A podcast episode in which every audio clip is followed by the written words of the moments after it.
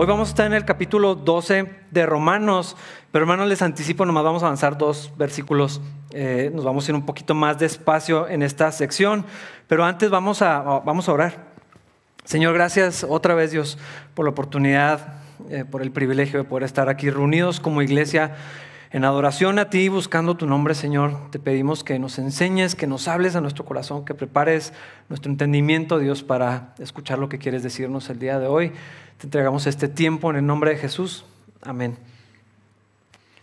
Hermanos, eh, la canción que estábamos cantando hace unos momentos tiene totalmente todo que ver con el pasaje que vamos a, estar estudiando hoy en Romanos. Y las personas tenemos un problema continuo. Los cristianos no, no, nos, no estamos exentos de lidiar con esto mismo.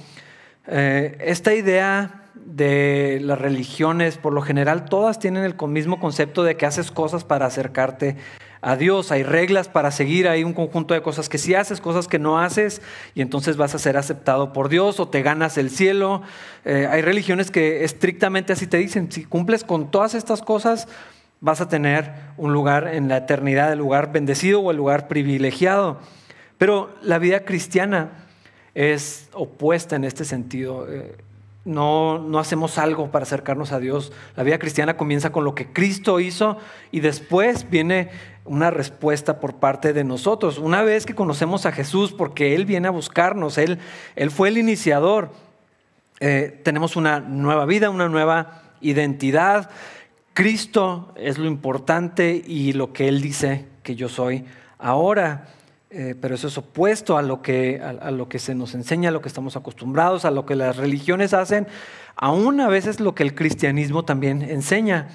Eh, pero el asunto, como ya lo hemos estado estudiando, y, estoy siendo enfático a propósito, no es lo que yo hago, es lo que Cristo hizo, es quién es Él, y, de eso se trata todo. y quiero insistir con esto porque Romanos 12 empieza a decirnos cosas prácticas, empieza a decirnos cosas, eh, si las sacamos de contexto completamente y nos vamos eh, directamente a Romanos 12, si no supiéramos nada de Romanos y nos vamos al capítulo 12, lo que nos dice es las cosas que debemos de hacer, donde empezamos, pero no, no, puede ser así, eh, sino que esto que vamos a estudiar tiene que verse en el contexto de todo lo que hemos estado viendo. Y ahorita les voy a decir por qué. Pero vamos a empezar a leer. Realmente no vamos a leer mucho. La primera parte de Romanos 12.1 dice, por lo tanto, ¿qué quiere decir esta expresión? A la luz de todo lo que ya dijimos, después de todo lo que ya vimos, ah, basados en el argumento que ya platicamos, ¿de qué? De lo que empieza desde Romanos 1, la culpabilidad del hombre, la justicia de Dios, la misericordia de Dios, Jesucristo, la obra de Jesús, la gracia de Dios, la fe que nos permite acceder a la gracia de Dios para obtener entonces, por medio de la fe en Cristo, la salvación, la predestinación que, se, ve ahí eh, en obra y entonces somos justificados, entonces somos unidos con Cristo, tenemos vida nueva. Todo eso es importantísimo antes de entrar a lo que dice Romanos 12. Por eso empieza Pablo. Por lo tanto, es decir, después de todo esto, y si nos vamos al contexto inmediato anterior, Pablo estaba hablando de la misericordia de Dios, donde dice eh, en los capítulos 9, 10 y 11 de Romanos, está hablando qué sucede con Israel, con nosotros, y el énfasis siempre está en la misericordia de Dios. Dios es rico en misericordia, lento para la ira. Dios va a tener misericordia de quien Él quiera tener misericordia, pero Dios quiere extender su misericordia. ese es el carácter de Dios. Entonces, a la luz de todo esto, Romanos 12.1. Por lo tanto, amados hermanos, esta es otra cosa importante. No podemos llegar con Romanos 12 a decirle esto es lo que tienes que hacer a alguien que no conoce a Jesús. Esto está dirigido a cristianos. Esta es una respuesta para los que estamos en Cristo, para los que hemos nacido de nuevo, para los que amamos al Señor, para los que queremos vivir para Cristo. De otra manera, no va a tener sentido todo lo que vamos a leer y es imposible cumplir con eso y no va a funcionar. Eso no nos va a acercar a Dios, es, al revés. Por lo tanto, amados hermanos, les ruego que entreguen su cuerpo a Dios por todo lo que Él ha hecho a favor de ustedes, que sea un sacrificio vivo y santo, la clase de sacrificio que a Él le agrada. Esta es la verdadera forma de adorarlo. En otra versión dice, le ruego por las misericordias de Dios, por todo lo que Dios ha hecho, por haber enviado a Jesús, por habernos buscado, por habernos amado de tal manera que entregó a su único hijo. En función a eso, Pablo dice, hermanos, yo les suplico, yo les ruego que respondan a Dios de esta manera. Y creo que me parece muy apropiado dirigirse así hacia los cristianos, porque no es nomás una buena idea, es algo importante, es algo crucial para en la vida cristiana. Hermanos, tenemos que recordar la misericordia de Dios en nuestras vidas. Y si no lo entendíamos, si no lo conocíamos bien, si no, pues no sabemos mucho solamente, pues creo en Jesús y aquí estoy. Eh, por eso todo lo que hemos venido estudiando. El capítulo 11 insiste varias veces con el tema del orgullo, con el tema de, pensar que merecemos o que nos podemos ganar de alguna forma el favor de Dios y no se puede hacer. Y dice, si fuera por obras, entonces la, la, gracia no existe. Entonces, ¿para qué la gracia? Si te lo ganas, si te lo mereces, no tiene ningún sentido. ¿Es por obras o es por gracia? No puede ser las dos al mismo tiempo. Entonces, Hermanos, si recordamos de dónde Dios nos sacó, el lugar que ahora tenemos, no solamente de estar aquí, que sí es un privilegio estar aquí, pero es más importante y más grande y más maravilloso que tenemos el honor de estar en Cristo, de ser llamados hijos de Dios. Y entonces Pablo dice, hermanos, yo les ruego por todo eso que Dios ha hecho, que entreguen su vida al Señor, que entreguen su cuerpo, dice en específico.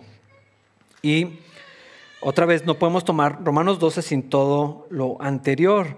Ah, si, si, nos vamos a, lo que sucedió en Hechos, cuando Pedro hace este discurso, les predica de Cristo y les los lleva a un punto donde el Espíritu se mueve en sus corazones y ellos sienten esta convicción y dicen, hemos fallado, ¿qué hicimos? Matamos al Mesías, ¿qué, hacemos ahora, Pedro?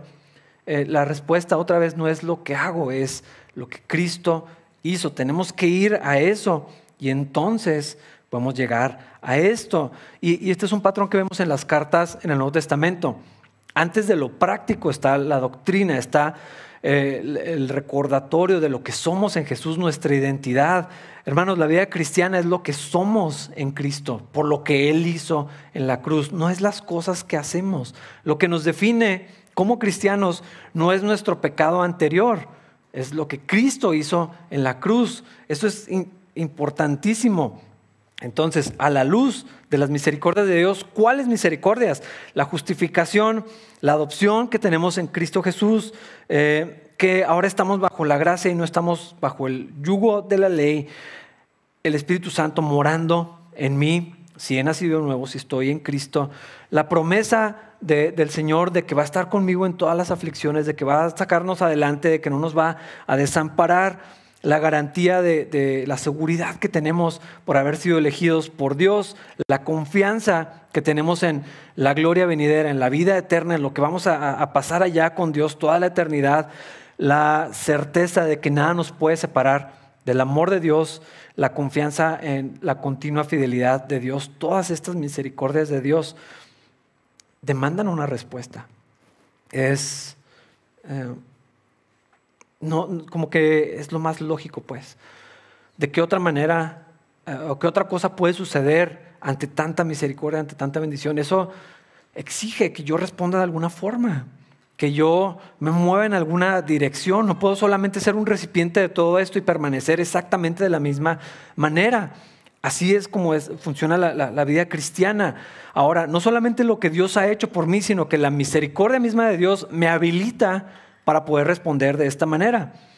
Y lo que quiere decir Pablo en, este, en estos dos versículos que vamos a estar el, día de hoy es que toda mi vida le pertenece a Dios ahora. Ah, esto también es un concepto fundamental en el cristianismo. No es algo que agregas, no es algo que haces. El cristianismo no puede ser nada más los domingos por antes era casi dos horas, ahora es un poquito más de una hora en el servicio. Esa no es la vida cristiana.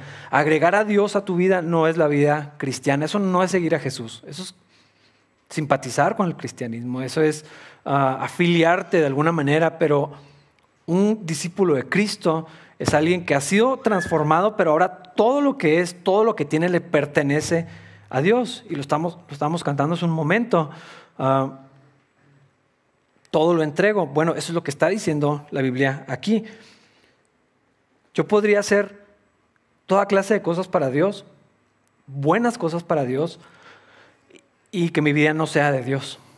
En, Corintios 13 habla sobre esto. Yo podría dar todo lo que tengo a los pobres. Yo podría entregar mi cuerpo para que fuera sacrificado y no tener absolutamente nada de amor. Eso va a ser como ruido nada más, algo que resuena. Eh, la, vida cristiana se puede ver exactamente igual. Podrías cumplir con muchísimas cosas correctas, buenas, morales y que tu vida no le pertenezca a Cristo. No es lo mismo, pero una cosa lleva a la otra. Si estoy en Jesús, eh, invariablemente mi vida le tiene que pertenecer a Él. Y entonces Pablo es lo que está diciendo.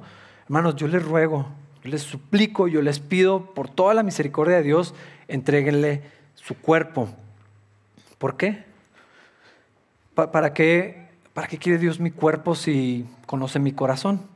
Ah, yo amo al Señor con todo mi corazón, pero mi cuerpo es mío, yo puedo hacer lo que yo quiera.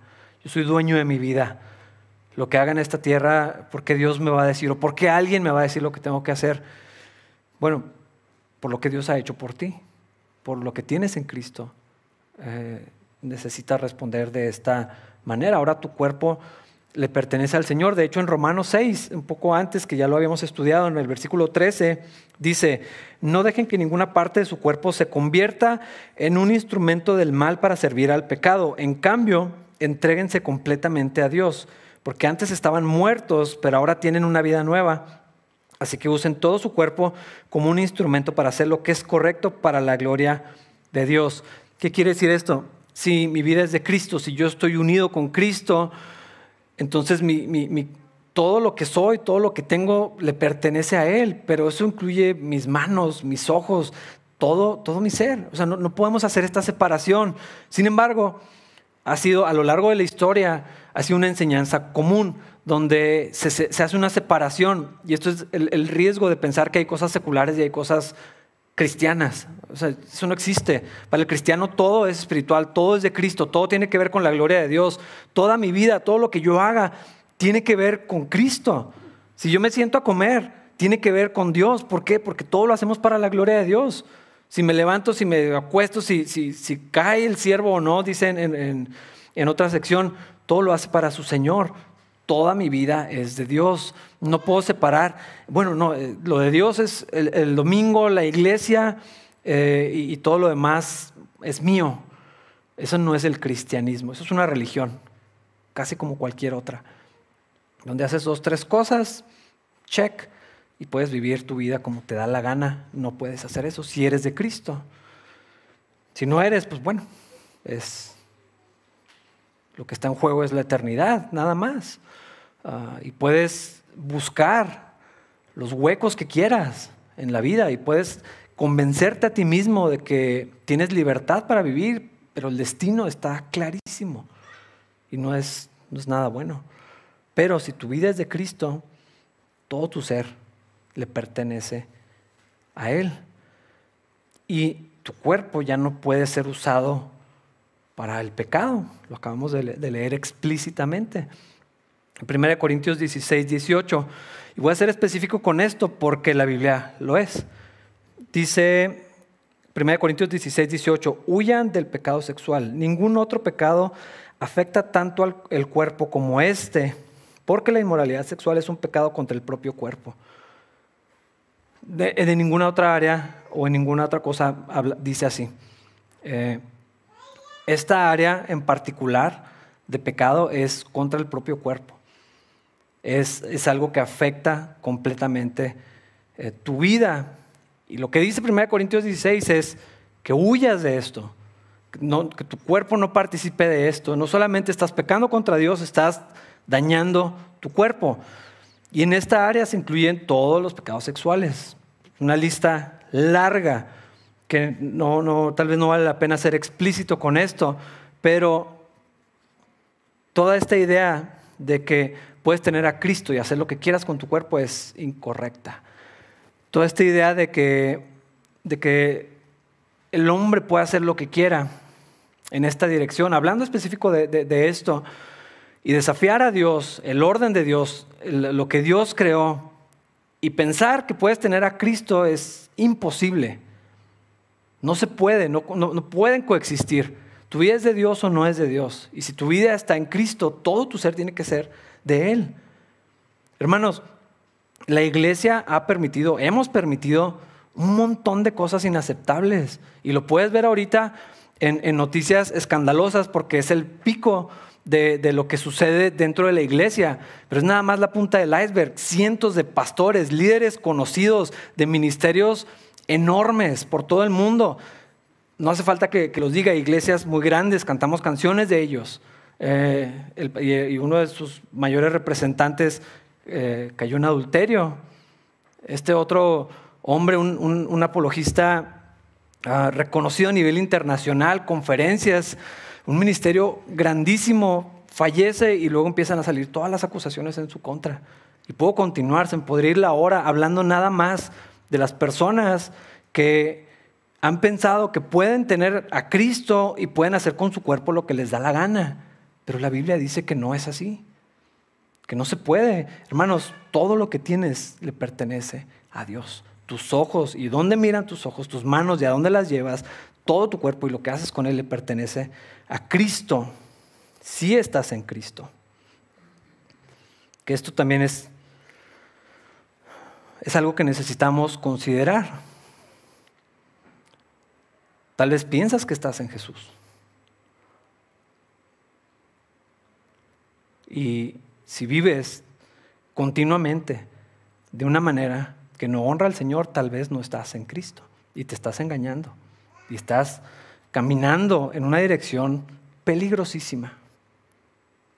No te engañes a ti mismo porque discute conmigo todo lo que quieras en esto es casi irrelevante lo que me puedas decir. La Biblia es bastante clara. Tu cuerpo no es tuyo. Ya no. Ya no se puede, ya, ya no es así. Y hermanos, el, el llamado en la Biblia es continuamente, ok, por causa de todo lo que Dios ha hecho por ti, entrégale todo tu cuerpo, entrégale. Y ahorita vamos a hablar de otras áreas. Claro que sí, todo el ser, pero la Biblia quiere, o sea, Dios quiso ser específico en la Biblia, tu cuerpo se lo tienes que entregar al Señor. Y cuando estamos cantando cosas como estas, incluye eh, tu, cuerpo y, la Biblia es clara con, con esto. En 1 Corintios 6 habla también sobre esto. ¿No se dan cuenta que su cuerpo es el templo del Espíritu Santo, quien vive en ustedes y les fue dado, dado por Dios? Ustedes no se pertenecen a sí mismos, porque Dios los compró a un alto precio. Por lo tanto, honren a Dios con su cuerpo. ¿Por qué insiste con el cuerpo?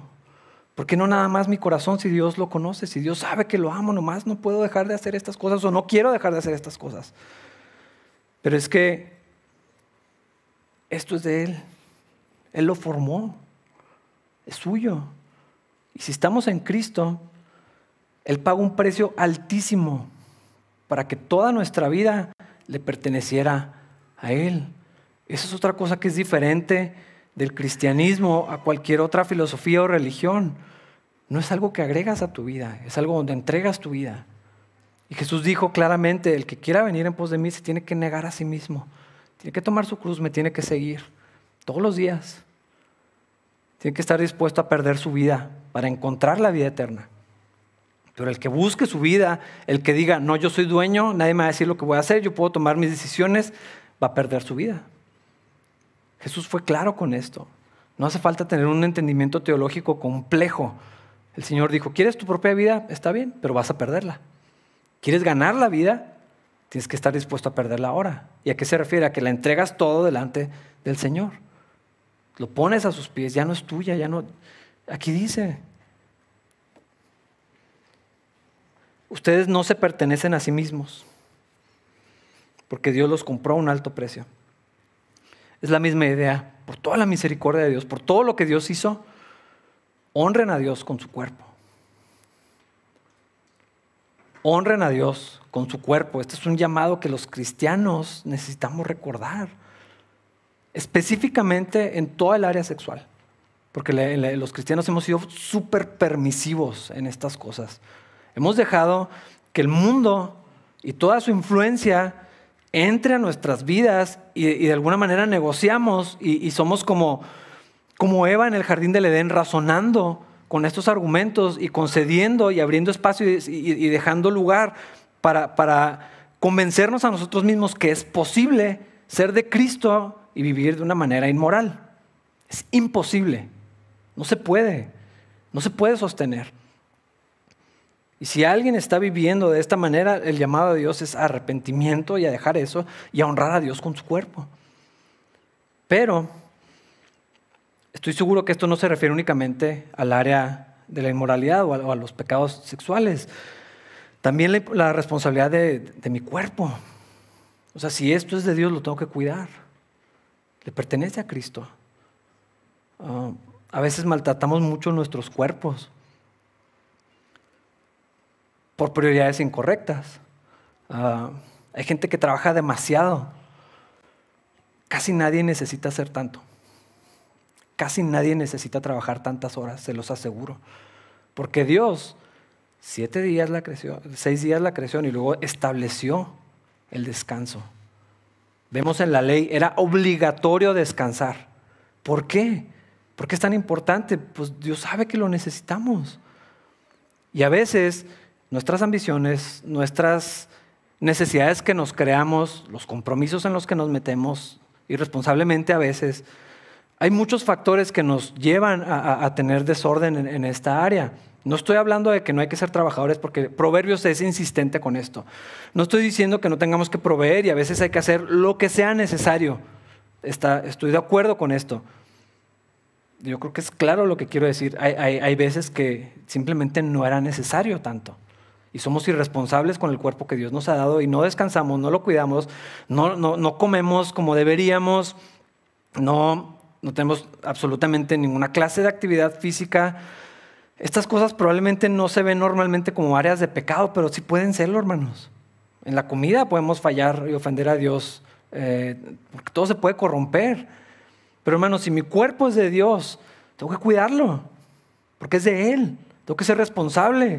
Ahora, está el otro extremo y hay una idolatría del cuerpo, de la apariencia, de, la vanidad. O sea, eso es otra cosa. Definitivamente eso también es pecaminoso. Ese es el otro lado. No estoy diciendo nada de eso. La obsesión con verse bien no, tiene nada que ver con ser responsables con lo que Dios nos ha dado. Esto es de Cristo. Yo tengo que usarlo con sabiduría, tengo que cuidarlo. Tengo que honrar a Dios con mi cuerpo. Y que me dure lo más que yo pueda cuidarlo porque es del Señor. Entonces, si estás en Cristo, esto que tal vez no parece de una manera obvia una responsabilidad cristiana, sí lo es. Sí es, hermanos. Y eh, aquí en la iglesia tenemos muchos doctores, pueden platicar con ellos. Muchos de los problemas de salud es por pura negligencia, por descuido, por irresponsabilidad con nuestro propio cuerpo, pero ya no es nuestro, es del de, el Señor. La manera en que presento mi cuerpo es, otra área eh, que no parece tan obvia, pero si yo tengo que honrar a Dios con mi cuerpo, tengo que cuidar cómo lo presento, qué hago con Él. Porque todo mi ser tiene que comunicar que yo le pertenezco a Cristo. Tiene que haber coherencia en esto. Es cierto que hay cosas culturales y hay cosas que van modificándose con el tiempo. Estoy de acuerdo con eso. No tengo nada en contra de la moda. Pero hermanos, la modestia eh, tiene que ver con esto, con que yo honro a Dios y yo busco honrar a Dios con todo lo que hago, con todo lo que tengo, con todo lo que soy. Entonces en esta área también ahí no, tal vez no es tan claro, tal vez no es algo que yo pueda decir qué hacer o qué no hacer, no, no creo que sea así. Tiene que ver con el entendimiento personal, individual, de decir, mi cuerpo es de Dios, ¿cómo lo presento? ¿Qué hago con él? ¿Cómo, cómo lo cuido, cómo lo muestro. Todo esto, hermanos, eh, no son áreas tan, tan claras. No pensaríamos que, hay una responsabilidad en esto, pero sí, sí hay. Y lo que Pablo dice es, hermanos, por la misericordia de Dios, entréguenle su cuerpo a Él. Todito. Todo es de Cristo, como un sacrificio vivo. Para nosotros la idea de los sacrificios es algo de los tiempos antiguos y, sí es. No es algo que hacemos continuamente. Ahorita para nosotros la palabra sacrificio significa un esfuerzo extra. Eh, pero, pero en la Biblia el sacrificio es otra cosa. Tenía que ver con la comunión con Dios. Tenía que ver con algo tiene que morir para estar en, orden con, Dios. Ese es el principio. Eh, Abel sacrificó al Señor. Eh, esta ofrenda, la ley establecía el sacrificio, que todo esto era, era sombra de lo que había de venir, el sacrificio perfecto es, es Cristo. Ya no es necesario hacer sacrificios para, para estar en, en paz con Dios, porque Cristo ya cumplió con esa función. Él es el sacrificio, Él es el mediador, o sea, el sacerdote, Él es la ofrenda que nos permite estar en comunión con Dios, que por medio de su sangre somos limpios de todo pecado. Pero Aquí nos dice Pablo que ofrezcamos nuestra vida como un sacrificio vivo. También vemos en la ley eh, pues, imagen de, esto, una sombra de esto. Uno era el sacrificio de la expiación, o sea, para el perdón de pecados, pero los otros eran ofrendas. Eran cosas que llevabas y le ofrecías a Dios por gratitud, por adoración. Eso es lo que está diciendo Pablo aquí que todo tu cuerpo lo uses para honrar a Dios porque le pertenece a Cristo, se lo entregues por completo como un sacrificio vivo. Ah, es un sacrificio vivo porque así lo llevas al, altar y, porque se mantiene vivo en, el altar. Ah, yo estoy seguro que muchos aquí presentes, como a mí, les gusta hacer carne asada, pero pues es un animal muerto. ¿Cuánto tiempo puedes sostener la mano en la, en, la llama? Un sacrificio vivo se sale de ahí. O sea, si tú tienes un asador o una fogata y le pones un animal vivo, ¿qué, va a hacer? Pues va a salir corriendo. Entonces, esta idea del sacrificio vivo es que es algo continuo. Es algo que haces todos los días, que lo llevas y lo presentas todos los días a Dios. Es, es, es complicado. pues es que la carne quiere otra cosa. Mi, mi, mi corazón, mi, lo que está dentro de mí, que no es eh, la, identidad que tengo ahora en Cristo, eso quiere salir, se quiere ir en otra dirección, quiere moverse contrario a la, voluntad de Dios. Tengo que someterlo. De aquí viene la palabra mortificación. Lo usamos para decir estoy fastidiado. Mortificación quiere decir matar. Entonces, mortificar es hacerlo morir. Eh, la mortificación de la carne es algo continuo, es incómodo es molesto, pero cuando viene de la fuente correcta, es una ofrenda que yo le doy a Dios. Mi cuerpo es de, Cristo, entonces lo hago con gusto, entonces lo hago continuamente, eh, todo, todo el tiempo. Otra vez, no es para redención, no es para ganar el favor de Dios, no es para ser más cristiano, no puede ser más cristiano, eso no existe. Si estás en Cristo, ya estás en Él. No puedes, ser, no puedes estar más en Cristo. Eh, a veces decimos, no, es que es bien cristiano. Eso no, o sea, ¿es cristiano o no es cristiano? O sea, no, existe eso. Ah, no, podemos, no podemos mejorar ni alterar nuestra posición que Cristo nos da delante del Padre, porque no tiene que ver con lo que hacemos, sino con lo que Él hizo. Entonces, una vez que yo estoy en Cristo, yo soy acepto, yo soy santo, yo soy apartado para Él, yo soy hijo de Dios, eso no se altera. Entonces yo no puedo hacer más cosas que me ganan más favor, o sea, eso, eso no cambia. Ahí está, eso está intacto. Lo que está diciendo Pablo es que esto es una ofrenda, esto es una respuesta a lo que Dios hizo por mí. Tiene que ver con adoración, tiene que ver con gratitud. Y, la vida cristiana, eh, no sé, o sea, como que a veces no es tan fácil de definir, porque la Biblia dice, Cristo vive en mí, ya no vivo yo. Y esto es cierto. si estoy en Cristo, Cristo vive en mí. Si soy honesto, a veces mi vida no se ve como que Cristo la está viviendo. Ah, entonces, es lo que soy, porque esto es lo que ya soy, esta es mi nueva identidad, esta es mi, nueva naturaleza, hecha conforme al, que lo creó, que es el Señor. Pero también hay un llamado en la Biblia a, inclinarme hacia eso, a responder de cierta manera a la vida que Dios me ha dado, a andar, a caminar de la, forma que ahora, que ahora soy, a vivir conforme a la naturaleza que Cristo me dio.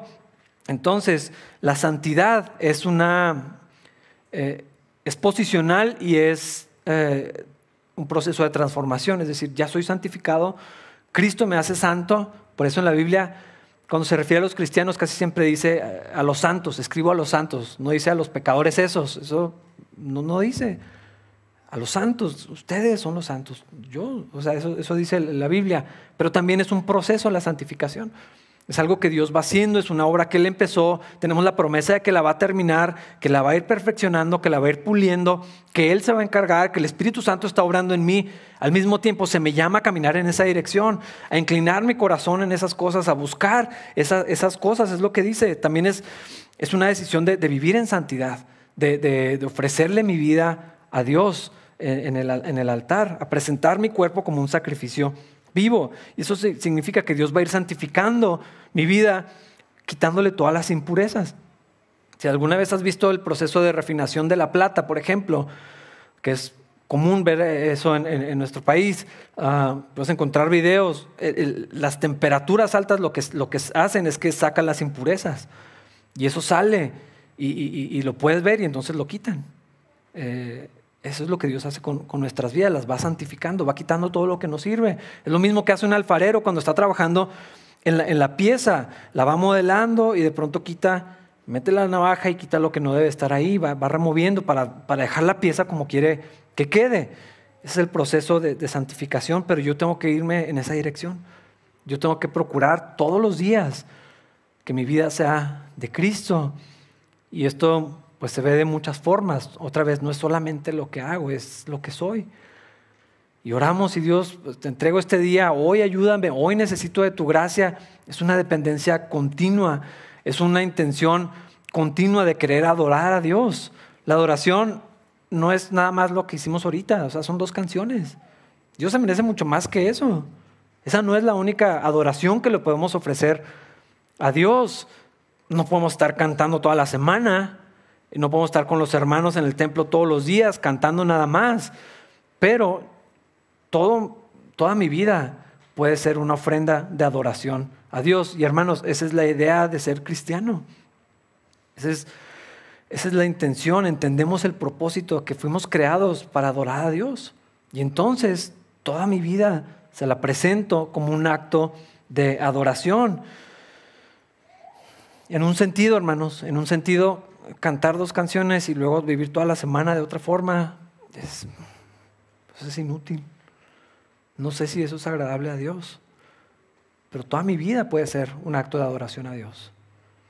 Si yo soy cristiano nomás cuando estoy en el templo, no creo que eso le adora a Dios en, en, la hora que estamos aquí y la hora que es menos tiempo el que estamos aquí. Dios se merece muchísimo más que eso. Y alguien que entiende alguien que puede contemplar toda la obra de Cristo, alguien que puede individualmente ver, verse a sí mismo y decir, hijo de Dios, yo no me merecía esto. Yo no, yo no merecía tu perdón, yo no merecía que Cristo tomara mi lugar, Él no hizo nada, yo hice todo, ¿por qué tomaría mi lugar? ¿Por qué me perdonas? ¿Por qué me amas tanto? No lo merezco, yo, yo entiendo eso, pero lo creo y lo recibo y, y, vivo de esta manera. Alguien que puede ver su vida de esta forma, la respuesta inevitable tiene que ser esto. Señor, ¿qué hago? No puedo pagar lo que hiciste. ¿Cómo correspondo? Pues lo que tengo es esto. Entonces te ofrezco lo que tengo, te ofrezco lo que soy todos los días porque quiero que mi vida sea eh, adoración para ti. Un olor fragante, algo, algo grato para, para ti. Y ahora que estamos en Cristo lo podemos hacer. Hay una frase que ha sido un poco mal usada o muy mal usada en la Biblia que dice que nuestras mejores obras son como un trapo de inmundicia. Eso es cuando no estamos en Cristo. O sea, lo que yo haga aparte de Cristo no sirve. Pero estando en Cristo, nuestras obras son aceptadas por Dios. Son agradables a Dios. Son, son como una ofrenda, como algo, algo que le complace. Yo quiero vivir de esa manera si estoy en Cristo y si entiendo lo que Dios ha hecho por mí. No es porque no se puedan hacer ciertas cosas, no es porque la religión cristiana, qué aburrido, me prohíben un montón de cosas, no se vale hacer esto, son unos retrógradas, están en contra de un montón de cosas, no tiene nada que ver con eso. Tiene que ver con que yo entiendo lo que Dios quiere y yo quiero agradar a Dios y quiero servir a Dios, entonces todo lo que hago en mi vida poco a poco va creciendo más y más para que se le ofrezca a Dios. Yo voy conociendo el plan de Dios conforme voy creciendo en mi vida cristiana y entonces toda mi vida se empieza a, redondear para, para, el Señor, porque se lo ofrezco continuamente. Eh, esa es la vida cristiana. No es hacer más cosas cristianas, es que yo entiendo eh, la naturaleza de mi relación con Dios ahora. Es como los hijos con los padres. O sea, pueden obedecer de mala gana y tú te das cuenta cuando lo están haciendo y pues qué bueno que ya hizo lo que le pedí, pero yo no quería eso. No quería esa actitud, no quería esa cara, no quería que me torciera los ojos. Eh, o sea, no es agradable eso. Los que son papás saben, saben exactamente a lo que me refiero. No es eso lo que quieres. Pero cuando un hijo, y lo puedes ver también, entiende y quiere estar eh, bien contigo y quiere, no se trata de que quiera vivir para complacerte, pero quiere estar en orden contigo, entiende que lo que le pides es necesario, es importante, que lo amas, que, no es un esclavo, que, le estás enseñando y, cuando puedes ver que un niño entiende eso, o un hijo, y responde de esa manera, eh, es algo agradable, aunque lo haga mal. Aunque, lo haga deficiente o no como tú quisieras, porque no es el punto, pero cuando ves el corazón, la intención con lo que hace, eso, es algo agradable. Y nosotros somos terrenales, somos carne. Imagínate cómo se ve esto en, la proporción correcta con, el Señor.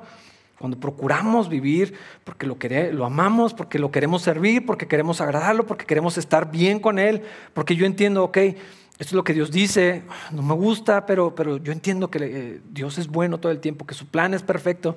Nos encanta decir eso cuando hay problemas, pero cuando, cuando tocan las áreas de nuestra vida ya no nos es tan agradable, pero lo que Dios dice es perfecto y ahorita lo vamos a, a leer en un momento. Entonces, cuando yo entiendo que lo que Dios ha hecho por mí, lo que la Biblia dice que yo haga es que le entregue mi cuerpo como un sacrificio vivo, continuo, todo el tiempo. Pero no solamente mi cuerpo también, mi mente. Versículo 2. No imiten las conductas ni las costumbres de este mundo. Más bien dejen que Dios los transforme en personas nuevas al cambiarles la manera de pensar. Entonces aprenderán a conocer la voluntad de Dios para ustedes, la cual es buena, agradable y perfecta. Dice cuando le preguntaban al Señor cuál es el mandamiento más importante, Él dijo, amarás al Señor tu Dios con todo tu corazón, con toda tu alma, con todas tus fuerzas y con toda tu mente.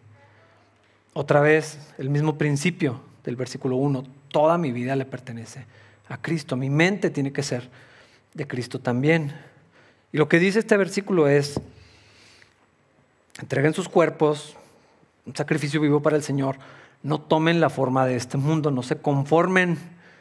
Eh, quiere decir eso, o sea, tomar la forma de, este mundo, no imiten las conductas y costumbres. Y la premisa es la misma. ¿Por qué voy a hacer eso? ¿Por qué haría eso? Por todo lo que Dios ha hecho por ti. Cuando ves toda la gracia de Dios en tu vida, la respuesta tiene que ser también esto. Todo se lo entrego al Señor, todo le pertenece a Él, todo es de Él.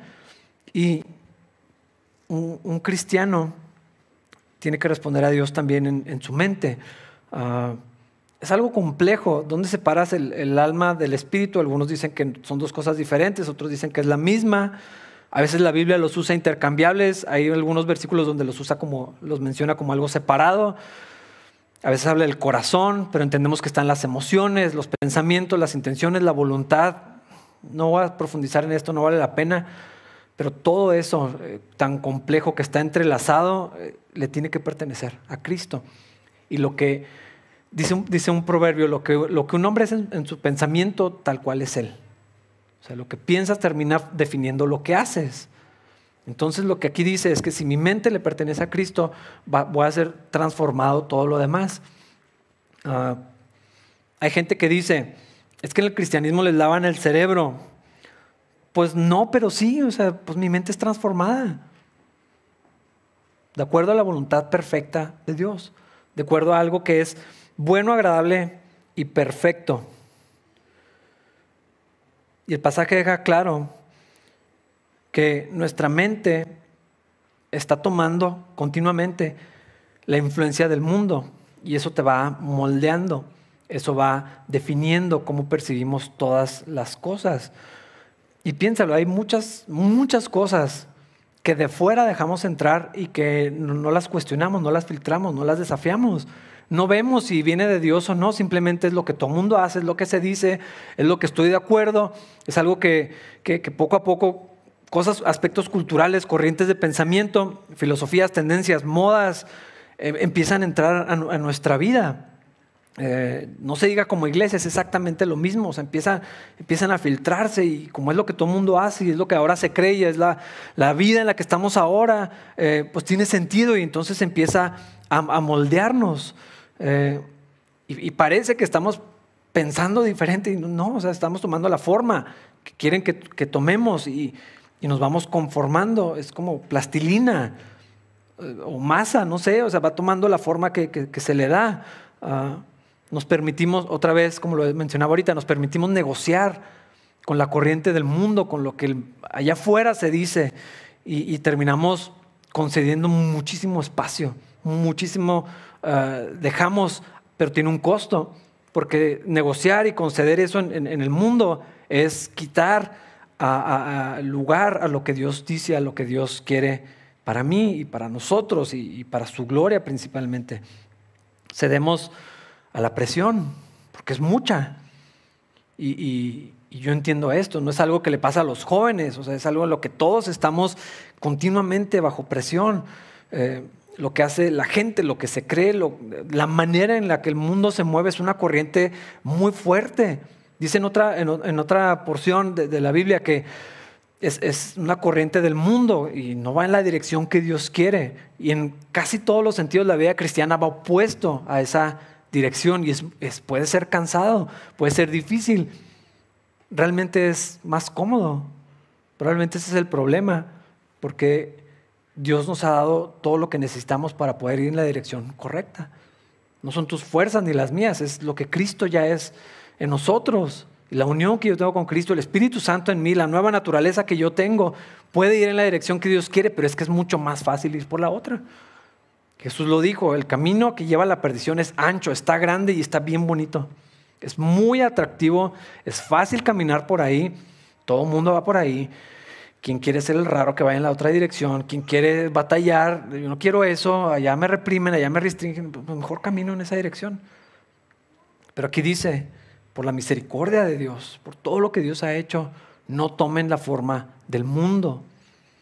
Dejen que Dios les cambie su manera de pensar. Y otra vez este principal mandamiento, con toda tu mente, amar al Señor con toda tu mente. Hay muchos pasajes que hacen referencia a esto también. Dice en 2 Corintios que las armas que tenemos en Dios son poderosas para derribar argumentos. ¿Cuáles argumentos? Eso que está ahí pasando, esa lucha en nuestra cabeza. Dice, derribar las fortalezas del razonamiento humano y para destruir argumentos falsos. Capturamos los pensamientos rebeldes y enseñamos a las personas a obedecer a Cristo. Esto es algo en la mente, es una, mucho de la batalla espiritual, hermanos, es en el pensamiento. Las dudas están ahí, la desobediencia surge aquí, empezamos a cuestionar a Dios. Es lo que hizo la serpiente con, Eva. Si ¿Sí dijo Dios eso, si ¿Sí está bien, si ¿Sí será lo mejor si crees que Dios quiera lo, mejor para ti, y, empezamos a, darle vueltas ahí en nuestra, en nuestra cabeza. En Filipenses eh, hay, un, hay un pasaje, probablemente muchos lo conocen, donde dice, piensen en esto, en esto pensad, dice así en Reina Valera, ¿en qué? En lo que es verdadero, honorable, justo, puro, bello y admirable. Piensen en cosas excelentes y dignas de alabanza. Esto es algo consciente, es algo que yo hago, que meto a mi cabeza, que alimento aquí. Muchos de los problemas surgen porque le, damos espacio en nuestra vida de pensamientos. A veces también lo hacemos una separación de, no, pues no, no, no estoy haciendo nada malo, nomás es lo que estoy pensando, pero lo que pensamos nos lleva en una dirección de, eh, contraria muchas veces a lo que Dios quiere. Aquí, aquí surge el desánimo, la falta de fe, la desobediencia, la rebelión, el orgullo, mucho está pasando aquí. El resentimiento viene de estar dándole vueltas en lo que me hicieron, en lo que vieron de haber hecho, en lo que pasó en aquella ocasión, hace 20 años que me hicieron eso y todavía sigo pensando en eso y no puedo dejarlo. Hermanos, la, cabeza es terrible lo que sucede. Y lo que tenemos que hacer es no tomar la forma del mundo, no escuchar y no amoldarnos a, lo que está sucediendo allá afuera, sino dejar que Dios transforme nuestra manera de pensar. Dios había dicho que en el nuevo pacto la ley no iba a estar escrita en, en tablas, sino que Dios la iba a guardar adentro de nosotros, en el corazón. Y entonces, cuando cambia lo de adentro, invariablemente todo lo de fuera va a ser tocado, va a ser transformado. Ese es el nuevo pacto que tenemos en Cristo. Y nuestra mente va a ser transformada no porque sigamos las reglas, no porque hagamos las cosas buenas y correctas, sino que Dios nos va a dar una nueva manera de pensar. Y una manera nueva de pensar va a llevarme a mí a una nueva manera de vivir. Dice en, otro pasaje en Corintios, ¿quién puede conocer los pensamientos del Señor? Es una pregunta retórica, porque en realidad ahí en el mismo versículo dice, pero nosotros tenemos la mente de Cristo. No es algo inalcanzable, hermanos. ¿Cómo, ¿Cómo, sabré la voluntad de Dios? La Biblia dice que tenemos la mente de Cristo. Si estamos en Cristo, ¿qué quiere decir eso? Que yo puedo compartir el plan de Dios, puedo entender el plan de Dios, puedo acceder al propósito de Dios, a tener la perspectiva de Cristo de todas las cosas, del matrimonio, de la familia, de la sexualidad, del dinero, del trabajo, de la escuela, de las relaciones, de todas las áreas de la vida. Yo puedo entender lo que Dios quiere. ¿Y cómo voy a conocer los pensamientos de Dios? Pues aquí está la Biblia. No es algo místico. No tengo que orar nada más para ver si Dios me revela de alguna manera, alguna señal, a, alguien que baje y me diga, o, algo que suceda milagrosamente. Cuando en la Biblia podemos conocer la manera en que Dios piensa, lo que Dios quiere, lo que Dios espera de nosotros. Tener la mente de Cristo significa que yo entiendo el plan de Dios, de que todo es para su gloria, de que todo le pertenece a Él, de que mi vida es de Él ahora. Así voy entendiendo, bueno, pues la Biblia lo dice. No se parece a lo que creo, no se parece a lo que me dijeron, a lo que me enseñaron, ni mucho menos a lo que veo, pero esto es la verdad. Y cuando esta es la fuente de todas las cosas y este es el estándar, ah, estoy hablando de, la Biblia, entonces todo tiene una óptica bien distinta. Cuando la Biblia es una posibilidad más, cuando el cristianismo es una cosa más en todo el resto de mi vida, entonces sí, es, difícilmente va, a pasar. Pero cuando la Biblia es, yo la entiendo como la palabra de Dios y la autoridad suprema, y todo lo someto debajo de eso, entonces puedo entender la voluntad de Dios para todas las cosas. ¿Con quién me puedo casar? Pues la Biblia sí dice. ¿Cómo deberían de funcionar las cosas en mi negocio? La Biblia dice muchísimas cosas, no solamente las finanzas, sino a los, a los patrones, a los subordinados. Si es un empleado, la Biblia dice qué hacer con, el gobierno. Romanos 13 lo vamos a ver qué debería de hacer. ¿Cómo, ¿Cómo puedo arreglar las cosas en mi matrimonio? La Biblia dice. ¿Qué hago con mis hijos? La Biblia dice. Y cuando todo surge a partir de la escritura, mi mente va a ser transformada. Y cuando cambie mi manera de pensar, definitivamente mis decisiones, mis prioridades y eventualmente también mis acciones van a ser transformadas. ¿Por qué? Porque voy conociendo la voluntad de Dios. Tenemos la mente de Cristo, tenemos acceso. Pero ¿sabes qué? Lo que dice este pasaje es que necesitamos renovar nuestra mente. Otra vez no es algo que sucede, uh, híjole, voy a hacer algo que odio hacer, pero en Matrix pasa este evento donde en cuanto, ah, ya sé hacer esto, Ah, la vida cristiana no es así. Eh, no es algo que ahora soy cristiano, soy, nací de nuevo, entonces ya sé lo que Dios quiere. Estoy en, posicionalmente, estoy en Cristo y tengo la mente de Cristo, pero es algo que, en lo que necesito avanzar, necesito caminar en esa dirección. Y voy conociendo la voluntad de Dios y mi, mente va siendo renovada, no es algo que pasa así en, en aquel momento. Va siendo renovada al conocer la palabra de Dios. Eh, eh, esto, y sabes qué? vamos a poder ver que la voluntad de Dios es buena, agradable y perfecta.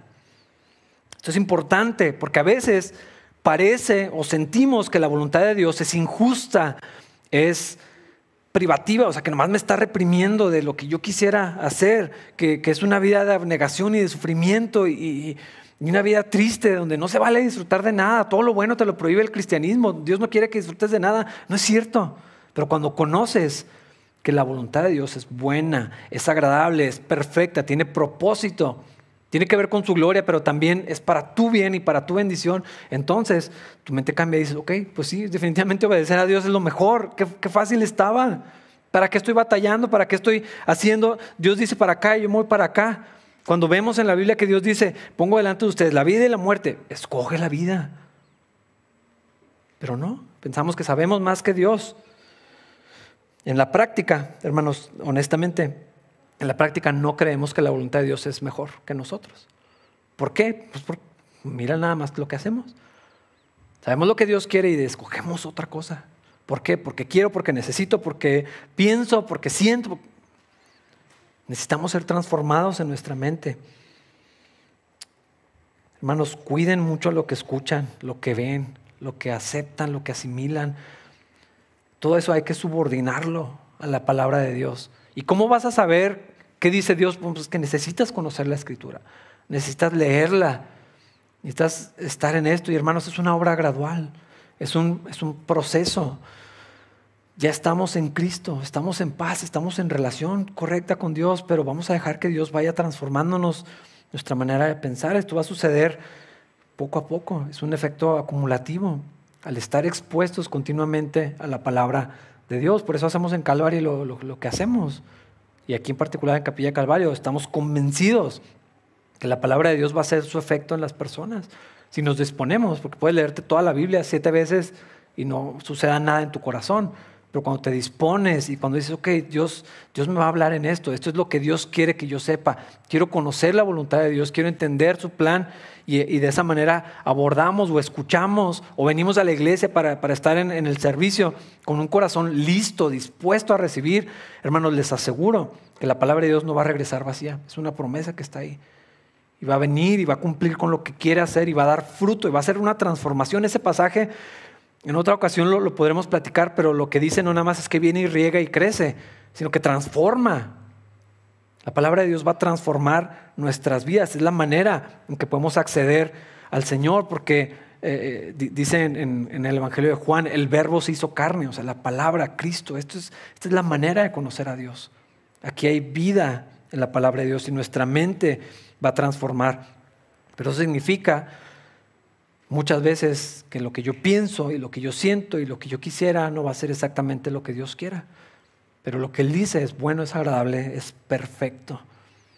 Y hermanos, cuando toda mi vida, espíritu, alma y cuerpo, o como sea que funcione eso, toda mi mente y todo mi cuerpo le pertenece a Cristo y se lo ofrezco yo y yo voluntariamente le digo, Señor, quiero que tengas todo de mi vida. Eso es esa es la verdadera adoración esto va a traer gloria a su nombre, yo voy a estar más seguro, yo voy a estar en donde Dios me quiere tener, Dios se va a agradar de esto y vamos a seguir caminando en la vida cristiana de la manera que Dios quiere. Pero otra vez, vamos a hacer esto por todo lo que Dios ya ha hecho. Esta es la respuesta. No es lo que hago para ganar nada. Esto es lo que la manera en que yo reacciono, en lo que yo respondo por todo lo que Cristo ya hizo por mí. Así que hermanos, los animo con esto. Hoy mismo, esta semana, Entréguenle su cuerpo, entréguenle su mente. no tomen la forma de lo que está allá afuera. Dejen que Dios transforme su manera de pensar. Descansen, confíen en lo que ya son en Cristo. Ya no, estamos a salvo, ya estamos en Él. Ahora nada más vamos a caminar en la dirección que Dios quiere para nosotros, buscando siempre, siempre la gloria del Señor, sabiendo que su gracia está ahí todos los días si nos tropezamos nos va a levantar, que si hemos hecho mal nos puede corregir, estamos a salvo en sus manos, hermanos, nada nos puede separar del amor del Señor. Vamos a ponernos de pie para orar. Señor, gracias por tu palabra, gracias por este desafío, Señor, que encontramos aquí. Señor, tú pagaste un precio muy alto por nuestro rescate, Señor. Enséñanos, ayúdanos a poder responder de la manera correcta que es esta, Señor. Queremos adorarte. Esta es Para eso existimos, Señor, para tu gloria. Ayúdanos. Enséñanos cómo entregar por completo nuestro cuerpo, nuestra mente, cómo no tomar la forma del mundo, sino dejar que tú transformes nuestra manera de pensar, Señor, nos santifiques, nos limpies de toda impureza, Señor nos perfecciones cada vez más a la imagen de Cristo, para que cada vez seamos menos nosotros y sea más Cristo en nosotros.